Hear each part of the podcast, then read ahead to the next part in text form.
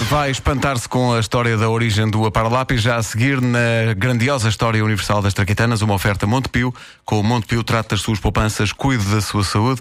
É também uma oferta Homes Place, inscreva-se no dia 12 do 12 do 12, oferta do mês de dezembro e decida o que quer pagar em janeiro. Falar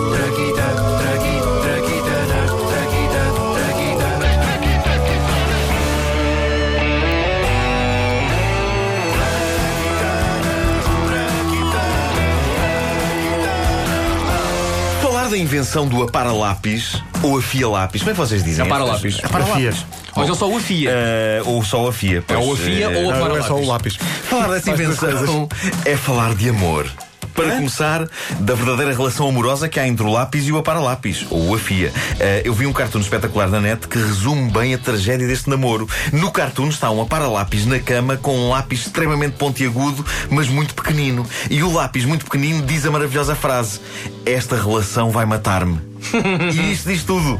E diz muito sobre a relação amor-ódio que eu sempre tive com os apara-lápis. Por um lado, eu sempre adorei lápis novos em folha. Por outro, sempre odiei lápis sem bico. E por outro, sempre adorei o ato de afiar um lápis e de o ver renascer em todo o esplendor de uma ponta afiada. E por outro, sempre odiei que, para ele estar todo bicudo, isso significasse que ele estava cada vez mais pequeno e mais próximo do fim. Tu és um pouco obsessivo com os lápis, hein? Nota-se um Eu agora sim. estava a perceber que sim. Ah, mas isto parece uma metáfora para o consumo de drogas pesadas. Os lápis e os aparalápis, reparem. Sim, elas deixam um tipo todo espevitado e capaz de dominar o mundo. Mas cada vez mais perto da não existência. O afia é a coca do lápis. Meu Deus. Penso que terá sido a primeira vez na história da humanidade que estas palavras foram proferidas. Eh, Se isso é bom ou não, não sei. Sei que isso chama-se pensamento original.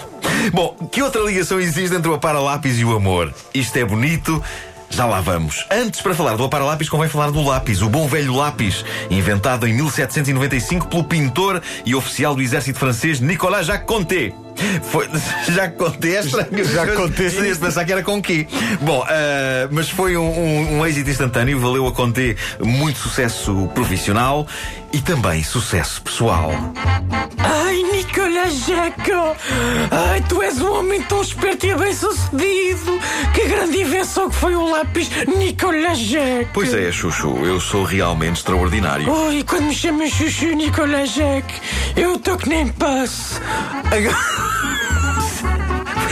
Só queria dizer que isto antecipa outra invenção do futuro que é o Jack. pois é, é verdade. Agora só uma questão. Diz, diz, querida. Quando o bico do lápis se gasta, como é que vamos outra vez? Porque eu comecei sem sotaque, agora tenho sotaque. Foi Mas eu gostei disso. Gostaste? Sim, sim, foi dinâmico, foi dinâmico. É o, é o ator à procura da personagem enquanto a peça Ou então extremamente confuso. Sim, sim, sim, sim. Agora só uma questão. Diz, diz, querida. Quando o bico do lápis. O bico do lápis se gasta, Sim. como é que o pomos outra vez em condições para escrever? Uh, é lá, com esta breca de uh, oh, fofa, olha ali no teto. Se não apareceu a cara de Cristo ali naquela mancha de umidade. Não? Uh, é milagre, não é? Onde? Onde, Nicolas Jeco? Uh, pronto. Nicolas Jacques Conté pensou no lápis, mas em nenhuma maneira de o manter afiado. Pelo que, durante uns bons anos, mais de uma centena deles, para ser exato, a maneira que as pessoas tinham de continuar a escrever com os seus lápis era tendo o infernal trabalho de os afiar usando facas aguçadas, o que era uma situação complicada de manter. Oh, menino António, não acha que está a demorar muito a afiar esse lápis? Eu afiar já afiei, senhora professora. Agora estou à procura é dos dois dedos que me caíram.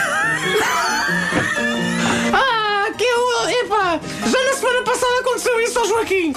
Olha, veja lá, este está aqui é seu. Não, esse é unha pintada, senhora professora. Ah, Ah, esse é meu, senhora professora. Ainda bem que apareceu, porque depois de ir ao caixote afiar o meu lápis, não o tinha encontrado em lado nenhum. e de quem é este braço? Está aqui um braço. Esse é ali do Vitor.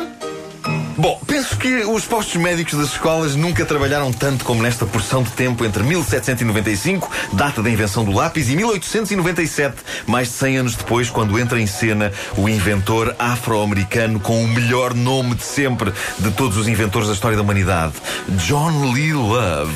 Podia com este nome ter sido um grande cantor de soul, mas foi o homem que inventou o apara-lápis portátil, a primeira versão do bom velho afia que fez parte dos nossos estojos e que faz parte dos estojos dos nossos filhos. Lembras-te de estojos, estojos, estojos. Lembras-te de coisas que Sim. tinham o, o lápis no cantinho. É verdade, é verdade. Sim, sim, E eram sempre muito maus esses. Pois era, pois era, é verdade, é verdade. O apara-lápis de Love podia ser transportado em qualquer mochila, embora não fosse bem o modelo mais comum de apara-lápis, quem? que ainda hoje existe, em que metemos o bico do lápis no orifício e rodamos o lápis até ele ficar pontiagudo. Porque, estou, porque estamos, estamos ao som de Sexual Healing. Ah, o apara-lápis de Love, que foi comercializado com o nome The Love Sharpener, que traduzido à letra de algo como o afiador do amor, tinha uma manivela. Era ela quem rodava firme e sensualmente, depois de introduzirmos o lápis no orifício, descascando-o lentamente até ele ficar bem afiado. Ainda hoje há para-lápis desses em alguns escritórios, mas tristemente o nome do seu inventor foi há muito esquecido, que é uma pena. Não há no economato moderno objeto de escritório com tanta poesia no nome como The Love Sharpener. O objetivo de John Lee Love, e isto diz tudo sobre a alma deste homem, era que este afiador de lápis fosse mais do que isso e que fosse um objeto bonito que, nas palavras dele, melhorasse os dias dos empregados de escritório só de estar ali plantado em cima da mesa deles. Reparem, um homem que pensa num apara-lápis como mais que um simples e frio acessório de escritório merece todas as honras. O inventor do afia-lápis, Love, tinha de facto groove, o que devia dar asa a mal-entendidos na vida dele. Olá, garota. Olá. Eu sou o John Lee, apelido Love. Uau!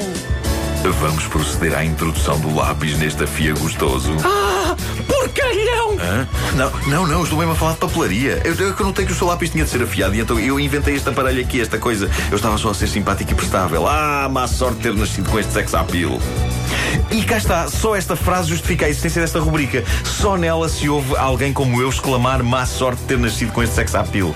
Permitam-me durante breves instantes que eu imagino que isto se refere a mim e não a um inventor do apara-lápis. Querias.